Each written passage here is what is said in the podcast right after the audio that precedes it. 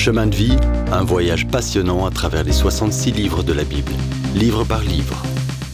On regarde aujourd'hui la suite de l'Évangile selon Matthieu, le premier livre du Nouveau Testament, au chapitre 22, versets 15 à 45. On va voir comment les événements prennent une tournure surprenante dans le ministère de Jésus. Avez-vous déjà essayé de prendre position pour défendre votre foi?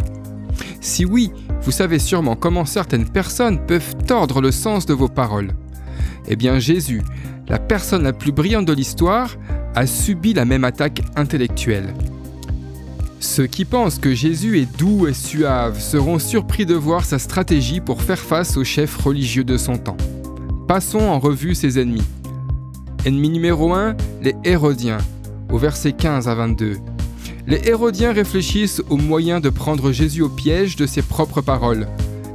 Ils demandent, l'air de rien, Jésus, devons-nous payer le tribut à César? S'il dit non, il trahit Rome. S'il dit oui, il ne peut être le vrai Messie. Mais Jésus les interpelle. Pourquoi me testez-vous, hypocrite? Jésus leur demande une pièce. De qui est-ce l'effigie? Évidemment, c'est celle de César, parce que Rome domine. Rendez donc à César ce qui est à César, et à Dieu ce qui est à Dieu. Sa réponse surprenante les laisse étonnés. Ennemi numéro 2, les Sadducéens, verset 23-33. Ce groupe religieux ne croit pas à la résurrection, mais présente un scénario ridicule d'un mariage au ciel. Leur histoire prouve qu'ils ne connaissent rien de l'écriture, ni de la puissance de Dieu. Jésus dit que le mariage entre un homme et une femme est le seul mariage valable pour vivre ici-bas. Quant à la vie au ciel, on sera nous-mêmes comme toujours, on passera simplement de la terre à un autre lieu.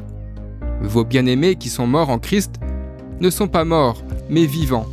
C'est une vérité glorieuse qui fait taire tout le monde. Ennemi numéro 3, les pharisiens, au verset 34 à 40.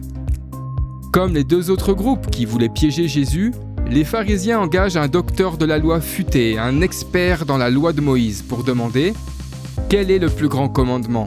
Jésus dit Aimez Dieu et aimer ton prochain est le plus grand en second. Ces deux commandements s'avèrent résumer toute la loi mosaïque. Le Seigneur répond magistralement à chaque groupe, par des arguments bibliques cohérents. Ses ennemis ne peuvent échapper à celui qui est la parole. Mais au lieu de se soumettre à son autorité, il trame maintenant un complot pour le faire mourir. Le Seigneur Jésus, le Sauveur, le sait et se tient en sécurité à l'ombre de la croix. Mais la confrontation n'est pas finie. Maintenant, c'est Jésus qui s'adresse aux pharisiens.